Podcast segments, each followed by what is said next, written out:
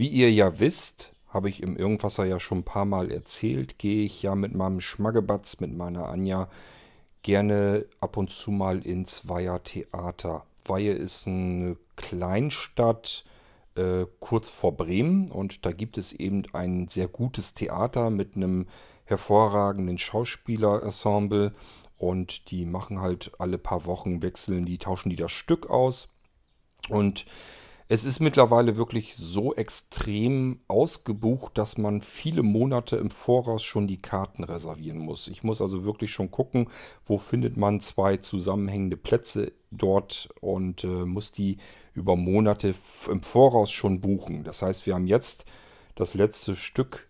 Das geht immer, eine Saison geht immer von, ich glaube, September, Ende September bis Anfang August äh, des kommenden Jahres. Das heißt, ähm, ja, irgendwann Anfang August gibt es dort eine Sommerpause.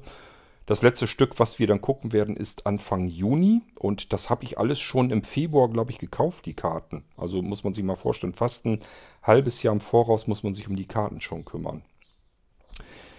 Ich mag diese äh, Theatertage sehr gerne, weil das immer insgesamt ein schöner Tag ist. So wie letzten Sonntag auch. Wir machen nicht einfach, wir fahren nicht hin ins Theater, setzen uns da hin und lassen uns berieseln und fahren dann wieder nach Hause. Sondern da machen wir schon ein bisschen mehr. Wir fahren früher los, tingeln dann durch die Gegend und ähm, letzten Sonntag zum Beispiel auch haben wir uns erst sind halt früh hingefahren, haben uns erst beim Italiener hingesetzt, haben einfach in der Sonne gesessen und Campari O-Saft getrunken mit Eis. Ähm, ja, wir haben erst geguckt. Äh, Schleckern war ein Eis. Eiskaffee war aber eine Riesenschlange davor und man konnte sich nirgendwo schön hinsetzen. Fanden wir doof. Dann gibt es da verschiedene, so, so, ja, Restaurants will ich es gar nicht nennen, so kleine, so kleine Bars oder sowas, wo man sich eben draußen hinsetzen kann, so kleine Snacks essen und äh, vielleicht irgendwas trinken. Selbstgemachte Limonaden und was es dann alles so gibt. Und äh, das war aber alles voll, weil eben die Sonne so toll schien. Nur bei diesem Italiener konnte man sich eben hinsetzen, weil da saß man im Schatten. Da haben die Leute denn eben nicht sitzen wollen wohl. Haben wir uns in den Schatten gesetzt, haben dann Campari O-Saft getrunken und sind dann anschließend so ganz gemütlich ins äh, Theater geschlendert, haben uns das Stück angeguckt und hinterher gehen wir dann noch gemütlich essen irgendwo. So wie bei diesem Mal auch. Wenn ihr mal in der Gegend seid, rund um Bremen, Weihe, vielleicht sogar das Weiher Theater mal besucht, fahrt unbedingt zu El Greco. Äh, El Greco heißt, glaube ich, der Grieche oder ein Grieche. Das ist ein griechisches Restaurant. Eine junge Eigentümerin, die dort Chefin sozusagen ist, ist der beste Grieche, den ich weit und breit kenne. Also es, die hängt wirklich alles andere ab, was ich sonst so kenne. Äh, es gibt sicherlich gute Griechen, keine Frage, aber das ist da wirklich klasse. Ähm, was ich damit sagen will, wir machen uns da also wirklich einen kompletten schönen Tag, denn das geht nachmittags eben los und irgendwann am späten Abend, eigentlich so in der Nacht, sind wir dann wieder zu Hause, hatten einfach einen gemütlichen, schönen Tag vorher mit dann dem Theaterstück und dann hinten dran eben ein schönes, gemütliches Essen. Also ähm, ist immer sehr erholsam und sehr schön. Deswegen komme ich aber gar nicht auf diese Podcast-Episode zu sprechen, sondern nur, wie es überhaupt zu den Gedankengang kam. Das heißt, wir haben hier jetzt eine G-Folge. Ähm, worum geht es? Es geht um einen Gedankengang, den ich eben so hatte mit dem Stück, vor dem Stück, das wir jetzt am letzten Sonntag gesehen hatten. Da ging es nämlich um gefundenes Geld. Das Stück heißt ähm, Geld ist nicht schmutzig oder irgendwie so hieß das, glaube ich. Und ähm, ich stelle euch an dieser Stelle mal eine moralische Frage. Aber wir haben das Intro noch nicht hinter uns, das spielen wir erst ab. Und dann, dann kommt die Frage zu meinem Gedankengang. Musik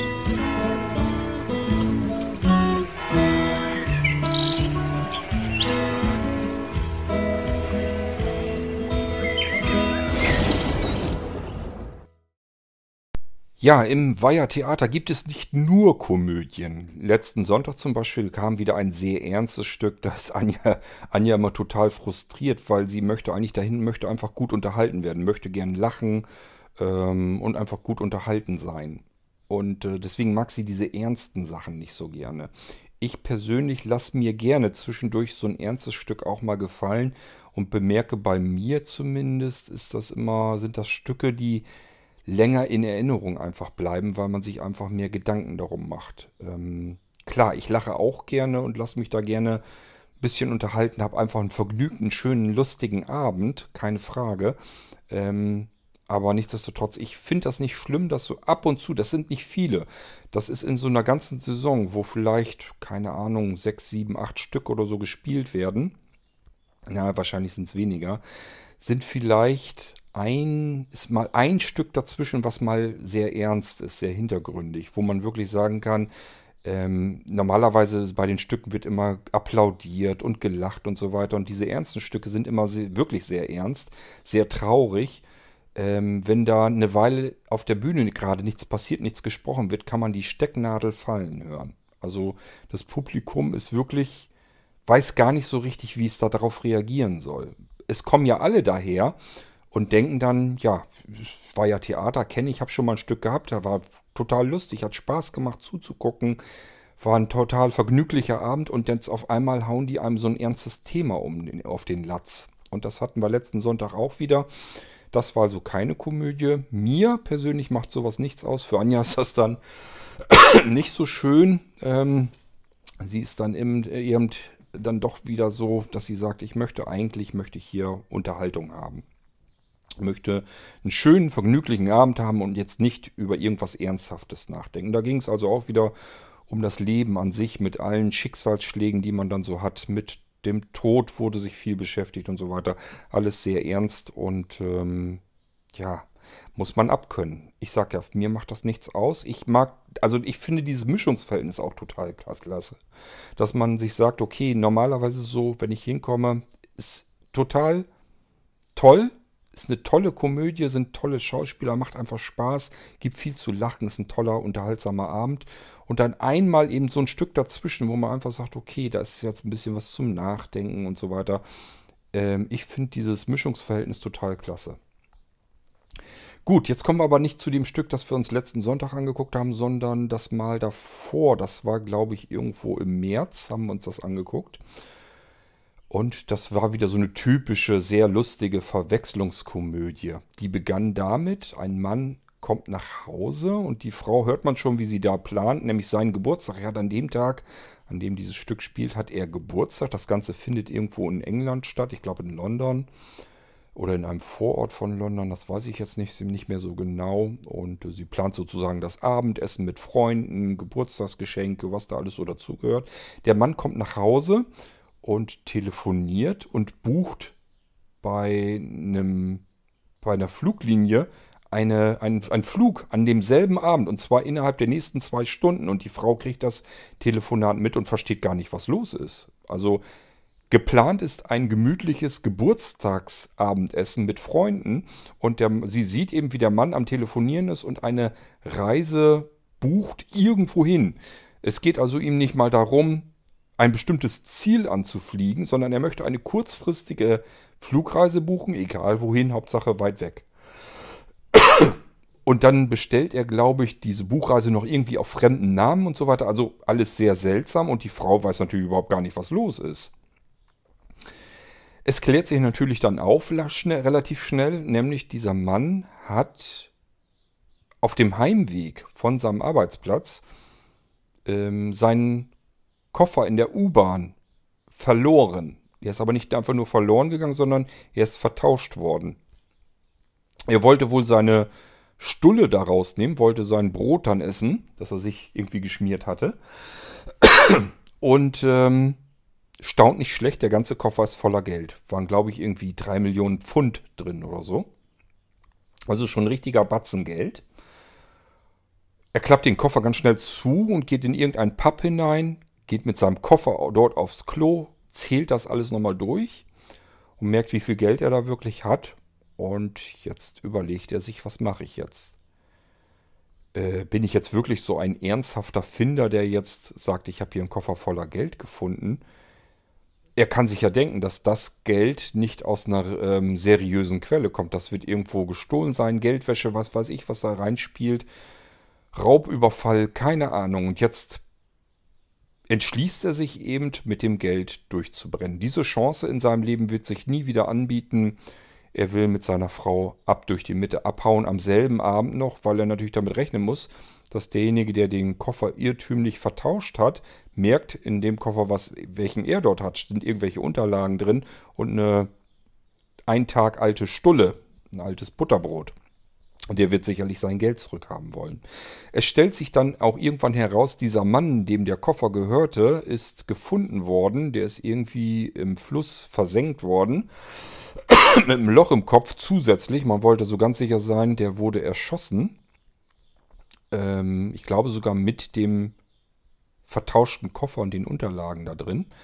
Ähm, und der Mörder, der ihn dann erschossen hat sozusagen, der wird ja wissen anhand der Unterlagen, wo der Arbeitsplatz dieses Mannes ist. Deswegen hat, ist er jetzt so bemüht, am selben Abend innerhalb der ersten zwei Stunden wegzukommen von dort.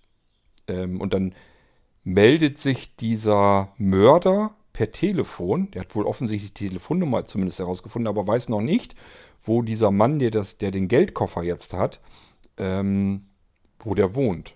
Die Adresse hat er also noch nicht. Und so passiert, baut sich diese ganze Verwechslungskomödie auf. Meine Frage, meine Gewissensfrage jetzt an euch Hörer hier im Irgendwasser. Was tut ihr denn? Euch ist das jetzt passiert. Ihr habt eine Tasche, einen Koffer oder irgendetwas.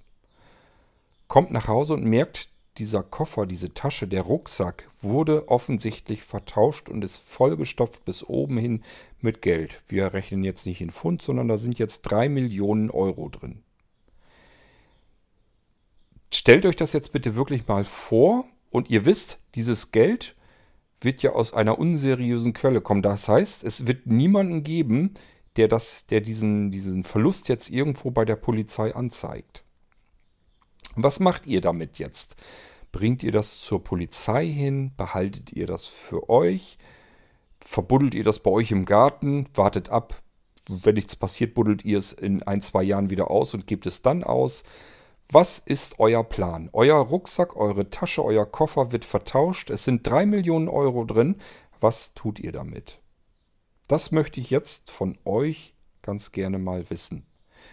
Ähm, versucht euch aber jetzt nicht einfach nur so vorzustellen, wie es ist, sondern versetzt euch bitte mal möglichst gedanklich in diese Situation wirklich hinein, weil das ist immer so einfach, dass man dann sagt, natürlich würde ich damit jetzt zur Polizei gehen und das Geld dort abliefern. Ähm, das ist so der erste Gedanke, den man hat. Man sagt sich einfach, ich bin eine ehrliche Haut und das ist auch einfach so und deswegen ist für mich ganz klar, das Geld gehör, gehört mir nicht und somit gebe ich das bei der Polizei ab oder im Fundbüro oder was auch immer. Äh, das ist die erste Reaktion, die man hat. Ich möchte aber, dass ihr euch jetzt gedanklich weiter, tiefer damit abgibt, als wenn euch das jetzt wirklich passieren würde. Und dann spielt das Ding mal durch. Und seid bitte auch ehrlich zu euch und natürlich zu uns Hörern dann auch. Ihr könnt das gerne auch neutral machen, wenn das keiner wissen soll, was ihr für ein Arsch, für eine Arschgeige seid, dass ihr einfach das Geld nehmt und ähm, verprasst und ausgibt. Eigentlich seid ihr gar keine Arschgeige, weil das Geld ist halt, ja, es ist, das ist Geld, was es nicht gibt. Das ist aus irgendeiner unseriösen Quelle. Es ist halt einfach existent und niemand wird es als Verlust angeben. Und deswegen ähm, macht euch da jetzt keinen Kopf drum. Ihr habt es niemanden wirklich weggenommen, weil derjenige, dem, dem, dem es gehörte, äh, den gibt es vielleicht nicht mehr oder der hat es aus einer einfach unseriösen Quelle herausgefunden. Ähm, das ist also wirklich Geld, was niemandem gehört, was keiner, naja, nicht vermissen wird, will ich nicht sagen, aber ähm, es wird einfach nicht euch zuordnenbar sein. Also niemand wird wissen, dass ihr jetzt Besitzer dieses Geldes seid. Also versucht euch mal gedanklich in diese Lage hineinzuversetzen und dann erzählt mir doch mal, was ihr wirklich euch vorstellen könnt, was ihr dann damit macht. Ich muss euch leider sagen, ich wüsste es nicht genau. Mein erster Reflex ist, ich möchte ein sauberes, reines Gewissen haben. Das ist mir persönlich immer sehr wichtig, dass ich mich selbst im Spiegel betrachten kann. Ich mag einfach nicht, ähm, wie soll ich das nennen, einen Ballast, einen Druck auf meiner Seele haben. Ähm, das ja, ich weiß nicht, ob ihr euch das vorstellen könnt. Das hängt mit allen möglichen Dingen zusammen. Ich möchte zum Beispiel nie irgendwie was ein Eigentum per Diebstahl erwerben oder so. Ich möchte nie was klauen oder irgendwie sowas, weil ich das einfach mit meinem Gewissen, also ich hätte dann einfach Ballast auf meinem Gewissen, auf meiner Seele und das, das ich empfinde es als Luxus, ähm, wenn man diesen Ballast, diesen Druck nicht hat, wenn man sich einfach unschuldig fühlt, wenn man einfach sagt, ich habe alles in meinem Leben getan, um niemanden zu beschubsen, niemanden zu bescheißen, ähm, niemanden um sein Geld zu betrügen oder um irgendwelches Eigentum. Ähm, ich habe niemanden verletzt. Also alles das, was man einfach für sich in Anspruch nimmt, was ich einfach anderen, ich möchte anderen Menschen einfach keinen Schaden zufügen. Ähm, und das nicht nur, um anderen Menschen keinen Schaden zuzufügen, sondern auch mir persönlich, weil ich mich einfach damit besser fühle, wenn ich ein Gewissen habe, das einfach keine Last mit sich rumschlägt, äh, rumträgt. Das geht zum Beispiel auch so weit, ähm, ich persönlich kenne Menschen, die ähm, ihren Partner, ihre Partnerin betrogen haben, die fremdgegangen sind und so weiter. Ähm, mir ist vollkommen klar, dass man sich in andere Menschen verlieben kann. Und ähm, wie es zu solchen Situationen kommen kann, dass man vielleicht seine eigene Partnerin so weiter betrügen kann, das ist mir alles nicht fremd. Also ich kann mich da schon reinversetzen, dass einem das passieren kann. Ich bin heilfroh, dass ich bei mir in meinem Leben immer den Dreh gekriegt habe, dass ich immer gesagt habe, hier wäre jetzt die Möglichkeit gewesen, die Chance gewesen, äh, vielleicht fremd zu gehen. Und ich habe es einfach sein gelassen, obwohl ich die Chance gehabt hätte in dem Moment. Ähm, ich bin heute sehr froh darum, weil sich das besser für mich anfühlt, weil ich dann einfach wirklich ein sauberes, reines Gewissen habe und nicht ähm, lügen muss und nicht mit einer Last mit mir herumschleppen muss. Ich bemerke das bei anderen Menschen nämlich. Es gibt natürlich diejenigen, die dann sagen, ich bin zwar fremdgegangen, ähm, aber ich komme da ganz gut mit klar, mit dieser Lüge in meinem Leben. Ähm, ich weiß nicht, ob ich das für mich könnte. Ähm, deswegen bin ich froh, dass ich dass, dass ich dem allen aus dem Weg gehen konnte bisher und ich denke mal, das kriege ich auch in Zukunft hin und dass ich einfach sagen kann, ich muss niemanden verletzen. Ich weiß nicht, ob ihr euch das vorstellen könnt, wie ich das meine. Ähm, das tue ich also nicht nur, um anderen Menschen keinen Schaden zuzufügen und andere Menschen nicht zu verletzen, sondern auch letzten Endes für mein eigenes Seelenheil. Und das bringt mich wieder zu dieser Ausgangssituation. Wenn ich jetzt dieses Geld plötzlich hätte, würde ich bei mir zuerst mal vermuten, dass ich dieses Geld leider, leider Gottes abgeben würde, denn mit so viel Geld kann man ja dann doch allerhand ähm, machen. Ob es dann im Endeffekt wirklich so passieren würde, würde ich aber keine 100% drauf geben, also keine absoluten Siegel drauflegen. Ich vermute, dass ich so ähm, damit handeln würde, so reagieren würde. Es bleibt aber ein gewisses Restrisiko, dass wenn es dann so wäre und ich mir sagen würde, Mensch, das Geld, da kann man aber eben wirklich eine ganze Menge mit anfangen, dann würde ich mir vorstellen können, bei mir persönlich, ähm, also ich würde es mit Sicherheit nicht gleich nehmen und mit vollen Händen verprassen und ausgeben, sondern das Einzige, was ich mir überhaupt vorstellen könnte, ich glaube nicht, dass das passieren würde, aber ich muss, ich versuche mich mal mit allen möglichen Gedanken abzugeben. Ähm, das Einzige, was überhaupt denkbar wäre, wäre, ähm, das Geld irgendwo zu deponieren. Wo, wie, weiß ich nicht, keine Ahnung. An einem Ort, wo es einfach sicher wäre.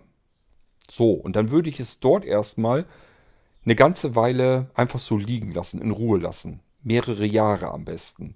Und wenn ich dann merken würde, da hat jetzt nach zwei, drei oder auch vier Jahren sich kein Mensch drum gekümmert. Niemand hat es vermisst, niemand wollte es haben, niemand ist auf mich zugekommen. Es ist einfach faktisch nicht mehr vorhanden. Dann würde ich dann eventuell nach so vielen Jahren dann dabei gehen und es mir schnappen und mir dann Dinge dann davon wahrscheinlich ermöglichen, also kaufen. Das wäre so das Maximum, was ich mir überhaupt vorstellen könnte. Ich glaube nicht, dass ich das hinbekommen würde, weil ich eben diese Geschichte mit dem Gewissen dann immer noch habe. Das würde mir wahrscheinlich vor den Füßen rumfliegen. Ähm, wenn ich es hinkriegen würde, mein Gewissen, was das anbetrifft, ähm, abzuknipsen, auszuschalten, dann wäre das die Vorstellungs-, die, die Möglichkeit, die ich mir vorstellen könnte. So, jetzt habe ich euch alles so aufgetischt, was ich mir überhaupt vorstellen kann, wenn solch eine Situation passieren würde. Und jetzt würde mich interessieren, versucht euch möglichst ehrlich zu sein. Ich habe das jetzt auch versucht. Also ich habe euch nicht gesagt, selbstverständlich gebe ich das Geld ab und natürlich und bla bla bla, sondern ich bin beide Gedankengänge lang gegangen. Wahrscheinlich gebe ich das Geld ab, damit ich einfach weiterhin mein reines, sauberes Gewissen behalten darf. Mein, mein unbelastetes Gewissen, dass da keine Last drauf liegt, dass ich mir nichts vorwerfen muss selber. Also es ist mir eine ganze Menge wert, deswegen ähm, denke ich, dass ich das so tun würde. Aber ich sage, wenn ich mir so ein gewisses Restrisiko bei mir vorstellen könnte, dass ich mir sage, okay, für drei Millionen, da kannst du auch mal einen Druck auf dem Gewissen aushalten, dann wäre das so Plan B, die zweite Vorgehensweise, die ich mir vorstellen könnte. Geld irgendwie weg, verstecken, deponieren, warten, was passiert. Und wenn nichts passiert, dann würde ich mich dann erst äh, damit weiter befassen, mit dem neu, neuen Reichtum, der mir ja eigentlich nicht gehört, habe ich kein Eigentum dran gewonnen. So, jetzt entlasse ich euch mit diesem Gedankengang. Ist wieder so eine typische G-Folge. Ich mache mir mal wieder Gedanken über etwas, was nie passieren wird. Ähm, aber was, wie würde ich wahrscheinlich ticken? Wie würde ich funktionieren, wenn das passieren würde? Und genau mit dieser Situation lasse ich euch jetzt auch mal allein. Ich sage ja, macht euch nicht oberflächlich Gedanken dazu, das bringt nichts, weil dann sagt ihr ganz normal und natürlich, selbstverständlich würde ich das so und so machen, sondern geht, setzt vorher weiter an, geht tiefer rein in diesen Gedankengang und versetzt euch wirklich in die Lage, das passiert euch jetzt. Und dann überlegt mal, wie würdet ihr jetzt weiter vorgehen? Wie würden die nächsten Schritte sein? Und dann kommt ihr eventuell auf verschiedene Wege, die ihr gehen könntet. Ihr müsstet euch ja auch gedanklich mit dieser Situation beschäftigen und welchen Weg ihr dann einschlagen würdet. Wahrscheinlich gibt es da mehrere Wege, die ihr gehen könntet. Die möchte ich von euch gerne erfahren und wissen. Gerne als Audiobeitrag, wenn ihr nicht mögt, wenn ihr eure Stimme dafür nicht hergeben mögt oder wenn ihr nicht wollt, dass eure Gedankengänge hier offensichtlich auftauchen, dass andere hören können, was ihr denkt, dann schreibt es mir per E-Mail, dann geht das Ding hier anonym äh, rein und ähm, ich werde dann auch euren Namen nicht nennen, es sei denn, dass das ein Name ist, den es an jeder Ecke gibt. Dann spielt es, glaube ich, keine Rolle, dann kann man den Vornamen benutzen. Okay, ja, lasse ich euch mal mit dem Gedankengang alleine. Ihr habt jetzt plötzlich Reichtum, nicht durch Lottogewinn, also nicht äh, reinrassig euch zustehend, sondern ihr habt da plötzlich einen Reichtum an den Hacken, den auch wahrscheinlich keiner vermissen wird, oder vermissen schon, aber keiner eintreiben kann. Ähm, und jetzt geht es darum, was macht ihr damit? Gebt ihr es zurück einem Eigentümer, dem es eigentlich auch nicht gehört, dem steht es auch nicht zu. Der hat es durch Betrug, vielleicht durch Rauschgift oder durch irgendetwas, weiß der Geier was, Geldwäsche, keine Ahnung, durch irgendwas hat er es wahrscheinlich zusammengekratzt, hat irgendwelche Menschen betrogen. Diese Menschen kann man aber sowieso nicht zurückverfolgen. Ihr werdet das Geld nie wieder an die rechtmäßigen Eigentümer zurückbekommen. Das Geld existiert einfach nur und war ursprünglich im Besitz von Ganoven, von Gaunern, von Räubern, von Betrügern. Und der hat es jetzt leider vertauscht, verloren. Ihr habt es jetzt. Was macht ihr damit? Tja, blöde Situation, ziemlich verzwickt. Bin gespannt auf eure Gedankengänge, wie ihr da mit dem Geld umgehen werdet und freue mich schon auf eure Antworten. Das war eine kleine G-Folge. Wie so oft hier im Irgendwasser lasse ich euch damit alleine. Bis zum nächsten Mal. Tschüss, sagt euer König Kort.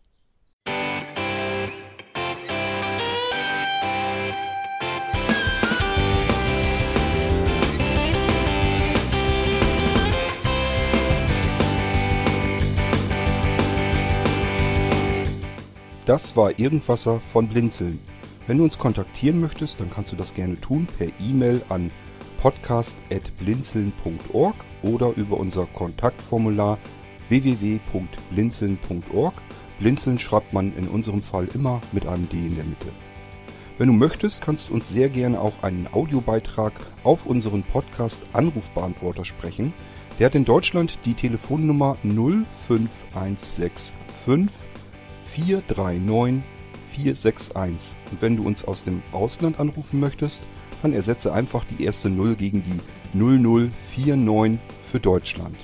Wir bedanken uns für dein Interesse und freuen uns schon darauf, wenn du auch beim nächsten Mal wieder mit dabei bist.